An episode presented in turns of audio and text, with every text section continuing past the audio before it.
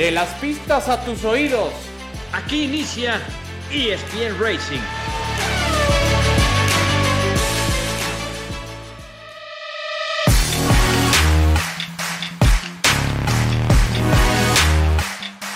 Hola, ¿qué tal? ¿Cómo están amigos? Qué placer acompañarles. Bienvenidos, esto es ESPN Racing, el podcast dedicado al deporte motor.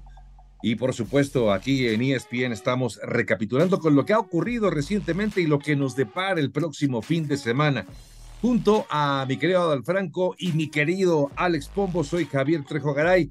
Adal, ¿cómo estás? Gusto de saludarte. ¿Qué pasa, querido Javier? ¿Cómo nos queremos, eh? ¿Cómo estás? Un gusto Estamos saludarte muy a ti, a Alex, a todos los que nos hacen favor de escuchar en este podcast que trae como gran noticia que ya vuelve la Fórmula 1. Ah, cómo te extrañé, condenado, diría la canción o la frase o, o algo así, ¿no? Sí, tal cual. Sí, sin duda, todos creo, pero ya regresa la actividad después de este, de este parón vacacional. Alex Pombo, mi amigo Pombo, ¿cómo estás? ¿Qué tal, Javier Adal?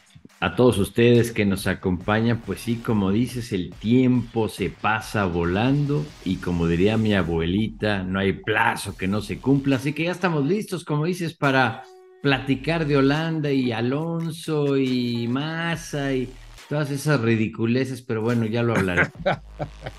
ya sé por dónde va, ya con eso dijiste mucho, mi querido Alex Pombo. Eh, lo que, a ver, hubo, hubo vacaciones, pero lo que no hubo, lo que no, digamos, lo que no cesó fueron las notas, noticias hubo siempre, declaraciones incluso de varios directivos o, directores de equipos, como lo de Fred Vasseur, quien es el director del el equipo Ferrari, llegó apenas en este 2023. Otras declaraciones como las de Zach Brown, como las de Toto Wolf, y en todas estas que refiero había un, eh, digamos que un comentario, quizá no directamente, pero sí indirecto hacia Sergio Checo Pérez. Por ejemplo, lo que decía Fred Vasseur, decía el mandamás de Ferrari, que el apoyo eh, prácticamente en todos los equipos a, los, sus dos pilotos es el mismo, salvo en una escudería, en Red Bull, el apoyo. Ya no hablamos de si el auto es el mismo, si el auto es diferente, si las actualizaciones, sino el apoyo dentro de Red Bull es diferente para un equipo eh, o para un piloto y un apoyo diferente para el otro piloto. ¿Qué opina de esto, mi amigo Pombo? ¿Qué es lo que dice Fred Vasseur? ¿Mintió Fred Vasseur? ¿Hay razones para creer lo que dice el eh, mandamás de Ferrari? Sí, tiene razón. Totalmente tiene razón. Eh, la verdad es que la preferencia es para Max Verstappen. Eso no es, creo que, ninguna novedad. Pero también eso ha existido en la Fórmula 1 y ha existido desde la primera carrera, desde la época de Fangio, desde la época de Clark, desde la época de Lauda en los setentas, eh, desde la época de los ochentas con Senna, Prost, y así podríamos seguir. Obviamente, eh, lo hemos hablado, son las cuestiones técnicas, eh, estilos de manejo que va marcando esa tendencia. Tiene razón, eh, obviamente no es el mismo trato, pero lo mismo fue con Schumacher y Eddie Irvine en Ferrari, lo mismo fue con Schumacher y Masi Barrichello con Ferrari, y así podríamos tener la lista, como mismo fue eh, Benetton en la época igual de, de Schumacher. Eh, así que de que no es el trato igual, no es el trato igual. Y mismo ahorita yo creo, a ver, ¿cómo podríamos explicarlo? No es el mismo tampoco el trato de Alonso en Aston Martin con Stroll. ¿Por qué? Porque Alonso es más rápido, pero aquí obviamente viene la contraparte, pues que Stroll es el hijo del dueño. Entonces, eh, al final es, seguirá siendo así. No, eh, los equipos marcan diferencia. Sí, no, debería sorprendernos, yo coincido con lo que dice Alex Pombo, eh, mi querido Adal, pero eh, esto me parece que acaba dándole la razón a muchos aficionados, muchos eh, fans de Hueso Colorado de Checo Pérez, que aseguran que hay, eh, creo que ellos van más allá, porque ya aquí ellos ya no hablan de preferencias, hablan incluso de mano negra, ¿no? Y que hace lo posible o lo imposible el equipo de Red Bull para perjudicar a Checo Pérez. ¿Tú por dónde encuentras el fiel de la balanza, Adal?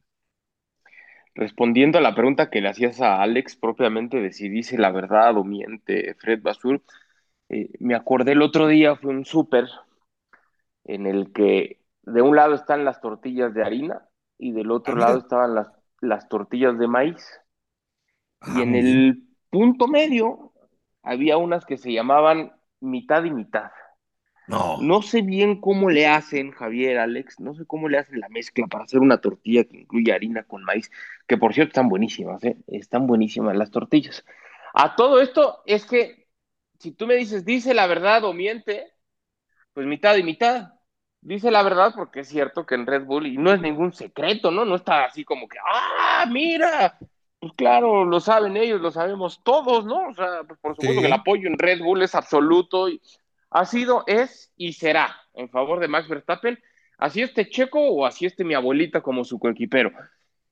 Entonces ahí, claro, dice la verdad. Y donde miente, pues ya lo ha explicado muy bien Alex, ¿no? O sea, por supuesto que, que no es así. Muchos equipos ahorita y a lo largo de la historia, pues han favorecido a un piloto, que en algunas ocasiones ha sido el trato muy parejo, es verdad, que en otros ha sido decantado por el piloto más fuerte, el de más condiciones, el que le mate, el que le mete más dinero, el más talentoso, o sea, por la razón que sea, pues en muchas ocasiones y creo que podría pasar en cualquier deporte donde sea así, tuvieras que decantar por favorecer a alguno de, de, tus jugadores, de tus deportistas, pues es así, ¿no? O sea, en su momento lo hizo Ferrari, en donde está ahorita, entonces, que no nos quiera ahorita. Creo que son, eh, como dicen, patadas de ahogado o está un poco ardido, porque no, no por el dominio que está teniendo Red Bull ahorita, por el dominio que se dice va a seguir teniendo Red Bull a mediano y quizás largo plazo, ¿eh?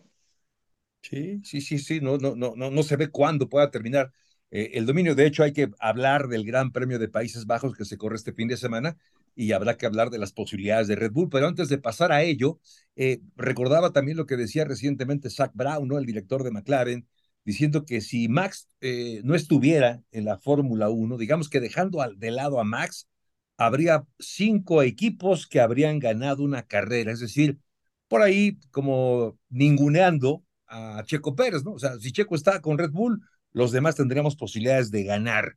Y también lo que decía Toto Wolf, ¿no? Eso, eso ya lo había dicho desde antes, es decir, que, que el objetivo del el equipo Mercedes es ganar, ganarle a Checo, porque saben que a Max no, no van a poder ganarle. Entonces, para muchos es como un mensaje otra vez discriminatorio o de ninguneo para el piloto de Guadalajara. Oye. Que yo tengo mucha inquietud, una gran interés por ver cómo le va a ir a, a, Sergio ya en el regreso y después de que aparentemente ya sus problemas más importantes o más graves pasaron en esta temporada.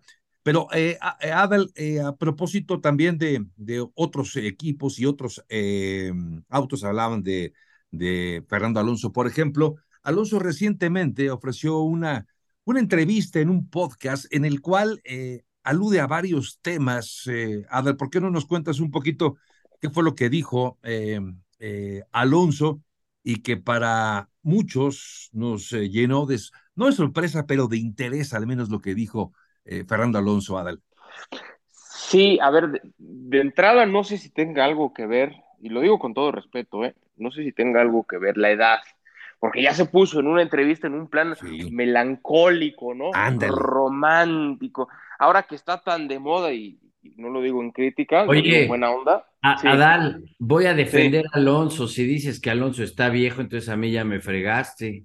De eso queremos hablar bueno, contigo, Alex. Bueno, pero, pero no estoy mintiendo. O sea, acá cada quien que presente su acta de nacimiento, su pasaporte, su identificación, ahí sí yo ya, ya no me meto. Que yo siendo joven me veo mucho más viejo, pues ahí sí tendré que defenderme porque no tengo ni cómo, ¿no? Pero a Alonso, Alex, por más que es un pilotazo y sigue manejando como si fuera un chamaco, pues su pasaporte habría que llevarlo a Santo Domingo para que le hagan ahí un ajuste a su acta de nacimiento y le pongan ahí otro añito, ¿no? Pero es que, ¿sabes qué? Sí, estoy de acuerdo. Es como yo antes me quitaba para pues tener todavía más oportunidad de seguir corriendo y ahora me aumento para que me digan no estás tan fregado. Claro, bien pensado. Oye, no, pero te iba a decir, es que Alonso tiene razón. La verdad es que tiene razón. Y, yo te voy a dar mis puntos de vista, pero, pero bueno, ahorita que eh, al final tú ponte a ver, son categorías diferentes. Él obviamente lo que está diciendo, por ahí vi que alguien, otro piloto salió a decir que Le Mans, pues sí, Le Mans ganaste porque eran dos Toyotas, eran tus compañeros y además Toyota decidió que tú ganaras Le Mans. Dice, pero contra el resto de los autos hay una gran diferencia y también se arregló esa, digamos, esa victoria entre el equipo de Toyota. Pero la Fórmula 1 pues sí es como una falsedad, porque no los mejores pilotos están ganando. Y ahorita voy a retomar de lo que decía Zach Brown y de lo que decía Toto Wolf. Pues al final del camino, al final del camino, si gana uno, está relacionado con lo que pasa con Red Bull, con lo que pasa de las preferencias de los equipos, eh, pero pues ya sabemos quiénes van a ser los contendientes en Holanda y en Estados Unidos y en la que sigue y en el cierre de temporada. En cambio, por ejemplo, tú lo ves en IndyCar, obviamente son categorías diferentes, eh, conceptos diferentes, son espectaculares las dos, ver los autos, todo, pero al final en la Indy, por ejemplo, es como un racing más de corazón, más puro, eh, más como cuando era de antaño que llegabas con tu remolque, por decir de alguna manera, con tu coche, bajabas el auto, pues tu mecánico era tu cuate y tú y te trabajabas en el coche. O sea, no es que indicarse hacia ahora, pero, pero sí es otro ambiente muy diferente eh, eh, y donde varios pilotos tienen oportunidad de ganar. Simplemente lo que ha pasado, por ejemplo, Rahal no se clasifica en las 500 millas de Indianápolis, y luego llega y gana una carrera, su compañero de equipo gana una carrera y a la siguiente están perdidos y a la siguiente están peleando en la primera posición y no sabes realmente quién va a ganar, bueno, fuera de Alex Palou y todo lo que está pasando, pero, pero al final, pues es un, un racing de corazón, es un racing como puro y no en la Fórmula 1 que obviamente está demasiado controlado, lo quiere controlar demasiado la FIA con sus reglas de track limit y de penalizaciones y de que me aventó, etcétera, etcétera. Y, y entonces yo estoy de acuerdo con Fernando Alonso. Por ahí leía que le decía un aficionado, ah, entonces ¿para qué regresa a la Fórmula 1 se la vas a criticar? Que, que, que es ahí, como dices, eh, es curioso porque ves a la gente, todo el mundo qué opina, yo te digo algo, es como lo decía la semana pasada, quiero ser el chiste, porque pues mire ese qué coche tiene, sé qué casa tiene, sé qué mujer tiene. Pues Alonso lo mismo, o sea, ¿quién no quisiera ser Fernando Alonso, tener tu museo, dos títulos, ganar Le Mans, eh, correr en Indianápolis, correr aquí? Pues yo quisiera ser Alonso. Sí, sí, pero ya, sí. Perdón, perdón, perdón, Javier. Yo, yo, nada más porque ya, ya, no, ya no pude contar la anécdota. Yo entiendo lo que dice Alex pero lo que yo iba a ir de esa entrevista romántica, melancólica de, Fernando Alonso, llama la atención que él responde de si qué cambiaría, ¿no? De, lo que he hecho en su carrera. Dice, quizás no cambiaría nada de mi pasado, ni en las decisiones que tomé o los equipos que elegí, incluido Ferrari. Lo que sí cambiaría es disfrutar mucho más, porque me acuerdo muy poco de esos títulos que conseguí en 2005 y 2006 en Brasil. Dice, pocos recuerdos tengo de la tarde de ese día que me proclamé como campeón en un par de ocasiones.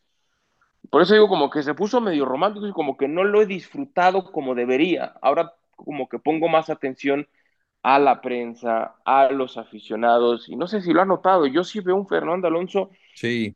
salvo cuando está molesto por alguna razón ahí con, con alguna prensa española que, que tuvo ahí un, un, tema, pero como que se ha sido un poco más, más cercano como no lo fue en su momento prime. Y yo creo que así le pasa a muchos deportistas. En su momento prime, eh, no sé si es el ego, la arrogancia, lo que sea, se vuelan, se pierden. Pero te digo algo, Ada, eh, eh, no me dejará mentir Javier. Sí, sí, todo que conforme pasa la edad te das cuenta de eso. Y no solamente en Fórmula 1 y no solamente con en la vida. mundiales, sino en la vida. Y yo te lo digo, yo hay muchas cosas que quisiera regresar y decir, ah, cómo no disfruté esto por estar preocupado en esto. Ah, cómo no viví esto por estar pensando en esto. Entonces, al final son cosas que te lo da y, como tú dices, no, no los deportistas. Es como cuando en otros deportes, ay, es que ya se debería retirar, es campeón. Si a él le gusta seguir jugando, si a él le apasiona estar en el campo de juego, estar eh, en la banca sentado observando, viendo, pues adelante, disfrútalo, porque es disfrutar lo que está haciendo y es lo que mismo, eh, retomando por ejemplo de Checo, que hablamos tanto, que si la controversia, que si el coche, que si no, que si está segundo, que si se equivocó, que si califica mal, que si esto, lo otro, que lo disfrute. Porque precisamente lo en una transmisión de, de, creo de béisbol, algo, es lo que yo decía, hay un va a llegar un día que así quieras ponerte un casco, así quieras ponerte un uniforme, así quieras pisar una cancha, ya no lo vas a poder hacer y por eso hay que disfrutarlo. Así como yo disfruto estar con ustedes, aunque me hagan enojar. Haces bien, haces bien. A mí lo que me llamó la atención también fueron los adjetivos que le, eh, le dedicó a la Fórmula 1, diciendo que es una, una categoría, decía, falsa, eh, egoísta y, y glamurosa, ¿no? Es que, tiene razón. Sí, y es así, tiene toda la razón. Pero entonces me quedo y coincido con lo que dice Adal, se ve más relajado, se ve más tranquilo, disfrutando el momento. Digamos que ese, esos dos años en los que se alejó de la Fórmula 1, eh, digamos que entendió mejor quizás su papel dentro del deporte motor. Él lo dice, de hecho, él, él, él, habla de, de la importancia que, que el público le dio a su carrera, a lo que había hecho, y a disfrutar de otras cosas, lo cual está bien y también coincido con Alex, es parte de la edad del proceso en el cual empiezas a aquilatar mejor lo que has vivido en, en tu vida en lo general. Pero eh, si yo me pregunto entonces, si él ve la Fórmula 1 así, eh, ¿cuál es la motivación para seguir corriendo? ¿Por qué no dejar de lado eh, y, y, regresar a la Indy, por ejemplo, o dedicarse a los aparatos de resistencia?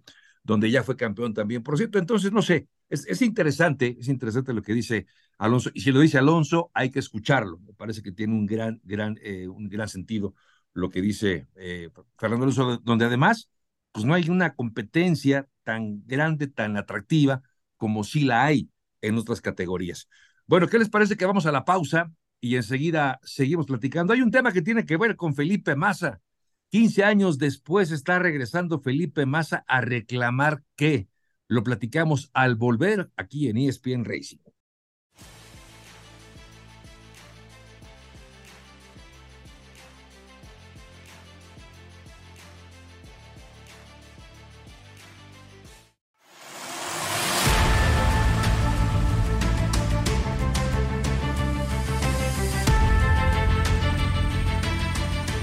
Estamos de regreso, esto es ESPN Racing, el podcast de ESPN hablando del deporte motor, junto a Adal Franco, Alex Pombo, soy Javier Trejo Garay, producción de Alejandro Nada, por cierto.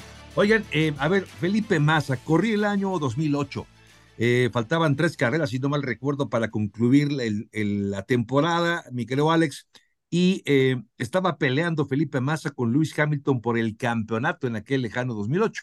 Eh, resulta que en Singapur, Gran Premio de Singapur, Alonso, que corría entonces para Renault, para el equipo Benetton, tuvo una mala calificación en la carrera y aparentemente se le achaca a Flavio Briatore, quien era director del equipo, el que habría tenido la idea de que para mejorar las posiciones y tener opciones de ganar más puntos para Alonso, provocar, sí, de manera intencional, un accidente con su segundo piloto, con el Ciño Piquet, que en la vuelta 15 choca cuando recién acababa de entrar a cambiar neumáticos Alonso, perdón, eh, Felipe Massa, que había largado además en la pole position en esa carrera, viene el accidente, entra el safety car y entonces cae varias posiciones eh, Felipe Massa. Eh, ahí perdió puntos y a la postre acabaría perdiendo la temporada con un punto de diferencia solamente con respecto a Lewis Hamilton. Digamos que ese es parte del contexto. Eh, ahora, lo que viene a continuación es que Felipe Massa eh, ha presentado una, una queja, ahora una queja, una carta ante la FIA y la Fórmula 1, pidiendo, porque así lo exigen las leyes británicas, según tengo entendido, no vas directamente a querellarte ante un juzgado, sino primero les dices qué es lo que quieres, pretende una compensación, eh, Felipe Massa, porque el propio Max Mosley en su momento, quien era el director de FIA, y este 2023 en el arranque, o hace ya algunos meses en el 2023, Bernie Eccleston, quien era el, CEO de, de la Fórmula 1, eh, habrían aceptado que esa carrera tendría que haberse suspendido, que no debería haber contado los puntos por esa trampa, digamos, por esa actitud antirreglamentaria, pero que ellos decidieron que no iban a hacer nada para no ensuciar la imagen de la categoría. Entonces, si el propio, eh, digamos, director de la orquesta dice que eso estuvo mal y que debió haberse suspendido, pues es ahora con lo que Felipe Massa dice, ah, sí, pues ahora me pagan o me devuelven mi cochino trofeo. ¿Qué piensa de esto mi amigo Alex Pombo? Pues que se encontró algún abogado, amigo, algo, y le dijo, oye, pues ¿por qué no hacemos esto para llamar la atención y pues una igual, lana. igual y pega y una lana?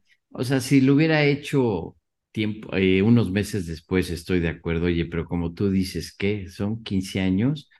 Es ridículo, ridículo. Y yo te voy a decir, yo admiraba mucho a Felipe Massa por la actitud que tuvo ese día en el podium, lo recuerdo con lágrimas en los ojos, lo de Adrián Sutil, que decían que si era amigo de Hamilton, que si lo dejó pasar para que ganara el título y todo, dije mis respetos para Pe- Felipe Massa, pero después para Felipe Massa se volvió un piloto de esos de mucho lloriqueo en la pista, de se- vieron cómo se me cerró, empezó a tener muchas controversias, yo te he dicho, hay pilotos, ¿cómo te diré?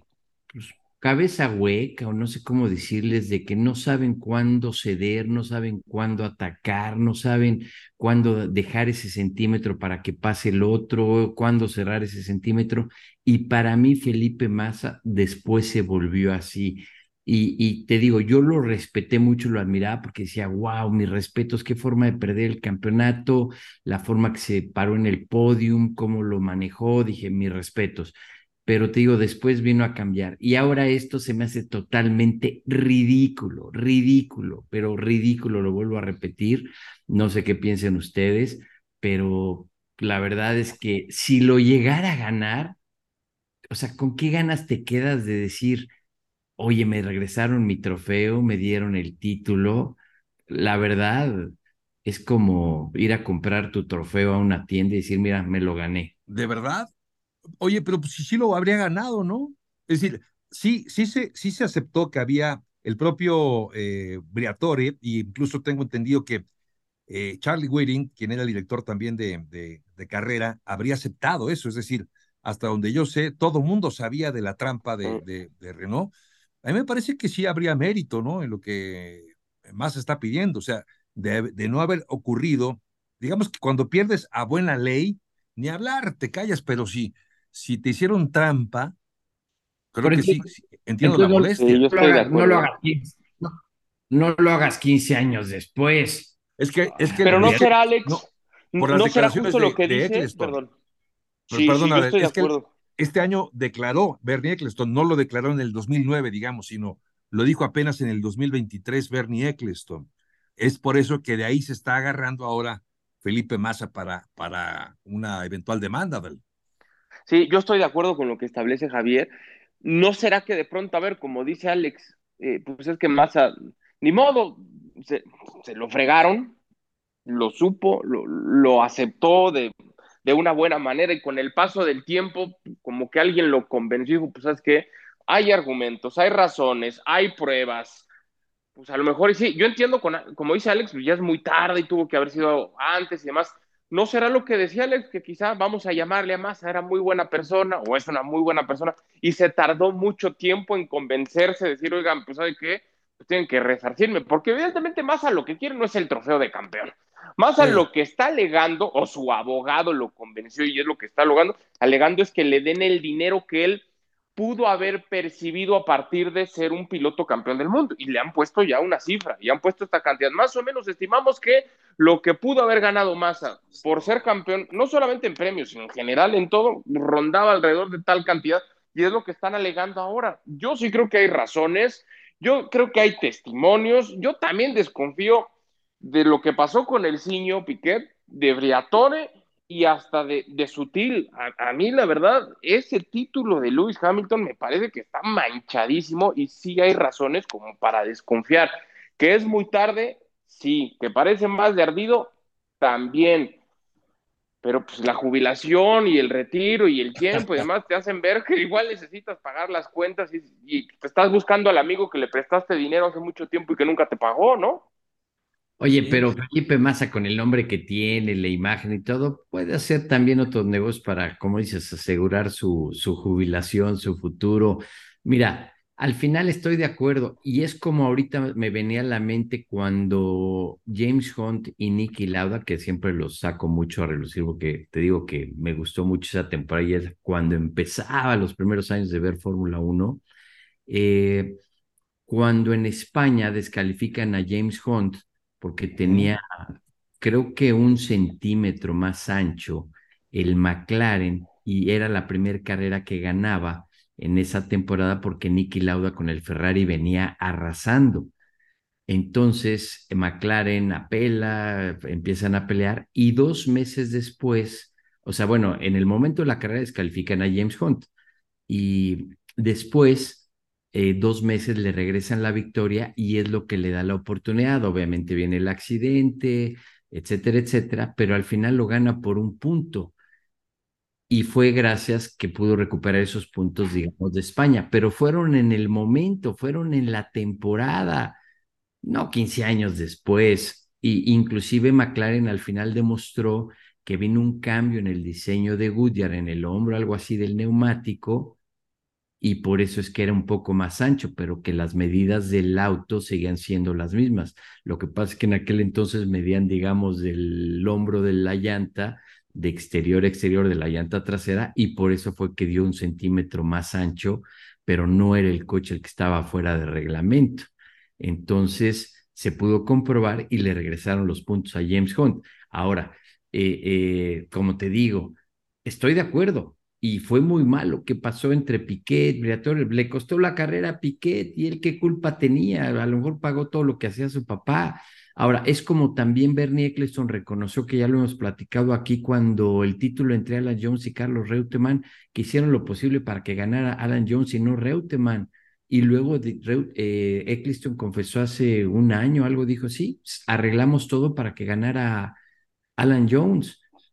Entonces, pues, que le vuelvan también el título a, a, Carlos Reutemann, al piloto argentino. Claro que ya en paz descanse, pero, pero inclusive hace, lo veía en las redes sociales, todo que lo platicaba mucho su hija, Cora Reutemann, sobre todo toda esa situación que pasó de cómo le hicieron. Había un periodista, Peter Windsor, que, que una vez me tocó hacer una entrevista con él y me decía eso, que para él el mejor piloto de la época en la Fórmula 1 era Carlos Reutemann, pero que no le daban el auto para que le pudiera ganar pues a los europeos o a los ya ahí, digamos, consagrados o favoritos de, del circo. Y desde entonces lo que decían ahorita, que si hay preferencias, que si es falso, que si no, eh, ha sido así de toda la historia. Sí, estoy, estoy de acuerdo, porque además, y no solamente en el, en el deporte motor, ¿eh? cuántas eh, cosas habrá, hemos visto nosotros en distintos deportes en los cuales eh, hubo algunas injusticias que nunca se rectificaron, incluso títulos, campeonatos que se habrán ganado justamente por, por este tipo de, de, de, fallas, déjenme decirlo así, eh, y que no fueron corregidas en su momento. Sí, queda claro. Ahora, lo que habrá que ver es si al final del día prospera, porque hasta donde sabemos ya se presentó esta carta eh, de Felipe Massa y sus abogados hacia la FIA y la Fórmula 1, y en caso de que no respondan, en un tiempo que se considera prudente, acudirán a los tribunales. Por lo pronto fue una carta de intención lo que ha mostrado Felipe Massa y sus abogados. A ver en qué termina. No se pierda el desenlace de esta historia, sí. Hay que ir preparando la carta para que dentro de 15 años Lewis Hamilton demande a Checo porque lo bloqueó y lo cerró para darle el primer título a Max Verstappen y a Red Bull. Fíjate que sí. Puede Entonces, vamos a decirle a Hamilton que vaya preparando la carta. La cartita Santa Claus.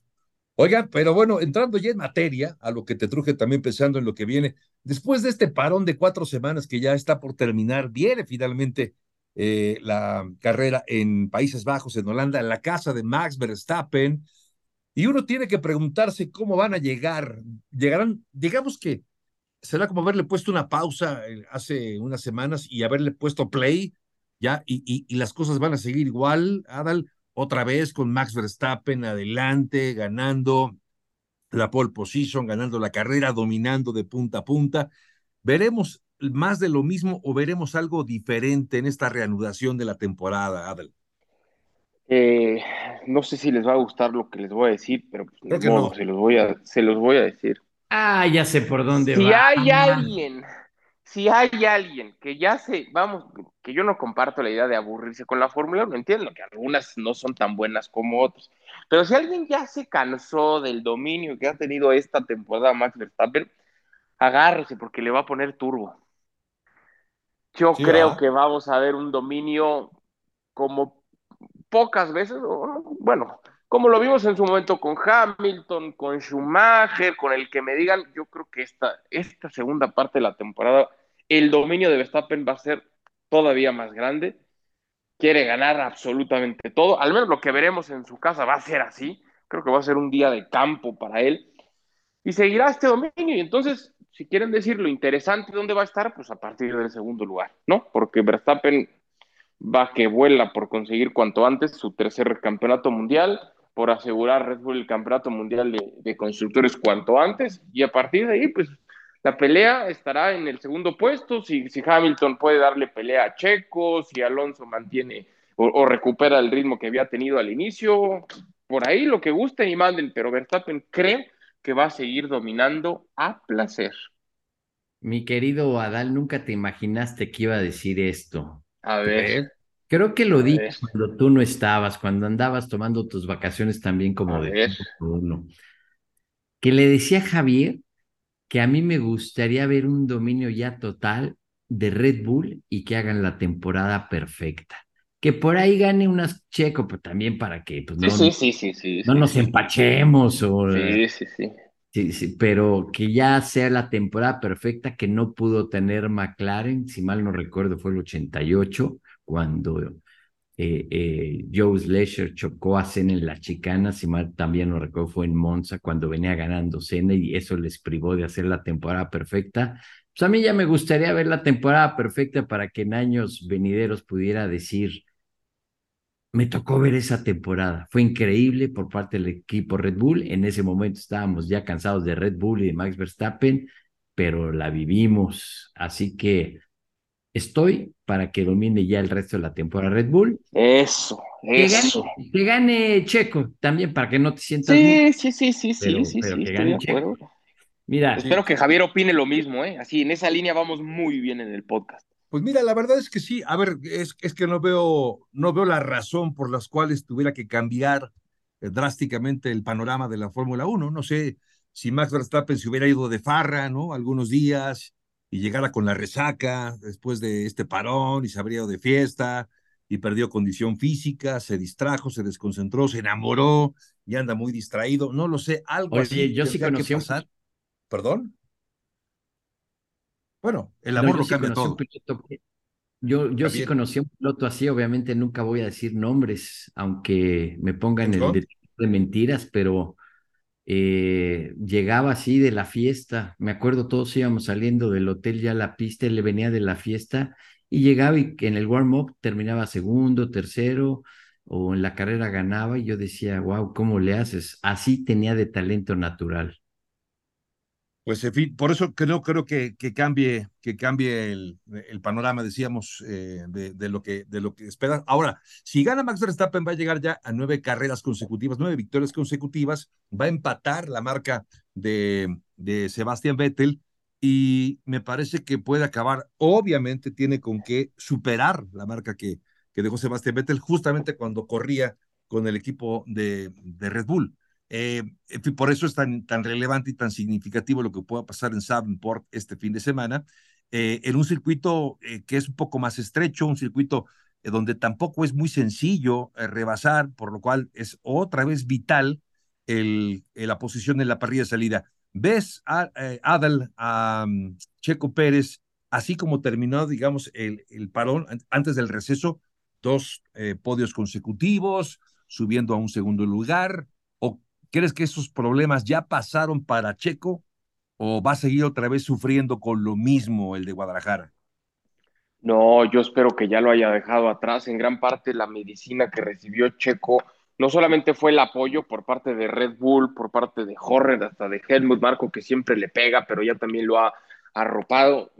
Helmut que le pegó también un poco a los aficionados mexicanos, y tal vez hasta con razón, esa es otra plática, pero yo creo que lo que Checo necesitaba era relajarse, despejarse, quitarse algo de presión, creo que anduvo allá por, por Puntamita, relajándose, surfeando en el yate, qué bueno, qué bueno que hizo eso, qué bueno que ya se despejó y ahora tendrá que recuperar esa versión que ha manifestado en el pasado, tanto con Red Bull como con otros equipos. Y ahora tiene un auto que le ofrece esas posibilidades de estar hasta adelante y creo que Checo puede regresar a cosechar buenos puntos, aparecer de manera recurrente en el podio, como decía Alex, quizás hasta de, de ganar carreras. No lo veo ganando en, en, en la casa de, de, Max Verstappen, donde por cierto, ojo, porque siempre hay como ese, o yo así lo veo, ese tiro directo hacia el Gran Premio de la Ciudad de México, con los aficionados que son espectaculares allá, que, que, que responden de una manera, con una esa le llaman la ola naranja, ¿no? Pero ahora con la prohibición de las bengalas. Ojo con eso, porque ya han dicho las autoridades de allá que van a ser muy estrictos y que vendrán sanciones severas para el aficionado que decida meterse con, con bengalas. Pero el ambiente allá en Zandvoort es espectacular. Así que ojalá que tengamos una, una, muy buena carrera en todo sentido, ¿no? En el ambiente, en lo deportivo, con Checo, en fin, por todos lados.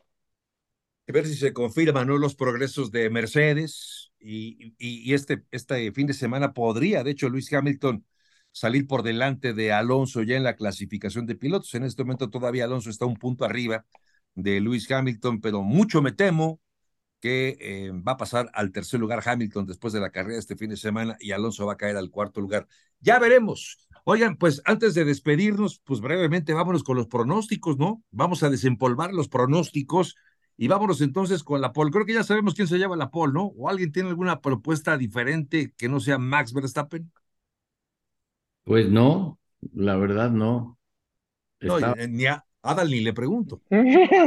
Es más, ni estaba. Le... Pues mira, yo, yo me estaba yendo por el lado técnico y este tipo de pista, pues no le va a favorecer a, a Ferrari. Como decías, es una pista difícil de, de pasar, sinuosa. Eh, entonces, definitivamente no le favorece tanto a, a Ferrari. Eh, yo creo que, como dicen, estarán de acuerdo conmigo. Pues es muy probable que nos vayamos todos igual empatados será Verstappen. Eh, obviamente a mí me gustaría ver a Checo en el segundo, en el arranque.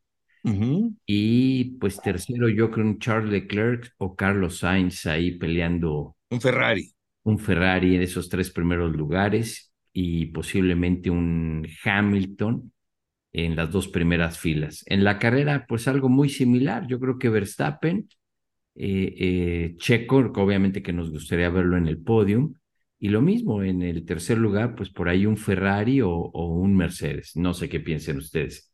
Eso es, son, son mis predicciones. Eso es todo. Adal, ¿tú por dónde vas?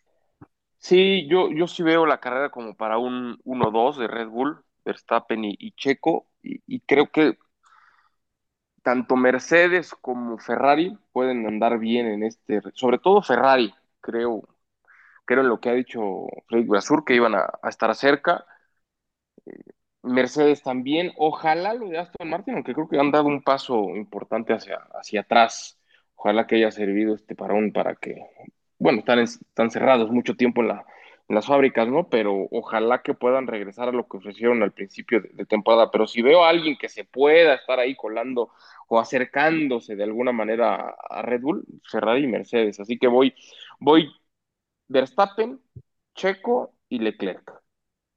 Los, los, tres están pensando en Ferrari. A, a, mí me gustaría mucho Ferrari también.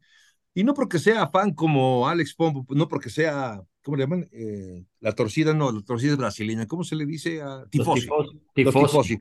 No, porque le daría un saborcito muy especial ver ya a los Mercedes y Ferrari. Yo, yo lamentablemente descarto ya de, de una ecuación peleando más arriba a los Aston Martin. Algo, algo pasó en el proceso de actualizaciones, se extravió Aston Martin Así que sí creo que Mercedes va a estar abajito de, Red Bull y ojalá, ojalá que Ferrari se meta a la conversación. Estaría muy interesante ver ya una pelea más atractiva en la pista peleando por lo menos por un segundo o tercer lugar. Yo también estoy con ustedes, veo a Max ganando, Checo segundo, pero creo que no va a ser un Ferrari, creo que va a ser un Mercedes de un tal Lewis Hamilton, el que suba al podio en el tercer lugar. Eso digo yo. Vamos a ver qué pasa. Ya lo platicaremos la próxima semana en otro episodio más de ESPN Racing. ¿Algo más, mi querido Franco, antes de despedirnos? No, nada más esperando ya que reanuden las actividades en Fórmula 1 para que nos escuchemos la próxima semana y platiquemos de lo que deje este gran premio. Sí, señor. Adal, gracias, Adal. Alex Pombo. Pues igual, gracias. Vamos a ver cómo se va desarrollando este gran premio de Holanda y también invitarlos. Corre Pato Award en el óvalo ahí en Madison, Illinois, el, este domingo, así que seguiremos apoyando ahí a Pato al Pato y a Daniel Suárez, que ojalá confirme su posición en los playoffs. Pues ya nos vamos en nombre de todo el equipo. Alejandro Nava en la producción, Alex Pombo, Adal Franco, soy Javier Trejo Garay. Pásela muy bien, gracias y hasta el próximo episodio de ESPN De las pistas a tus oídos. Esto fue ESPN Racing.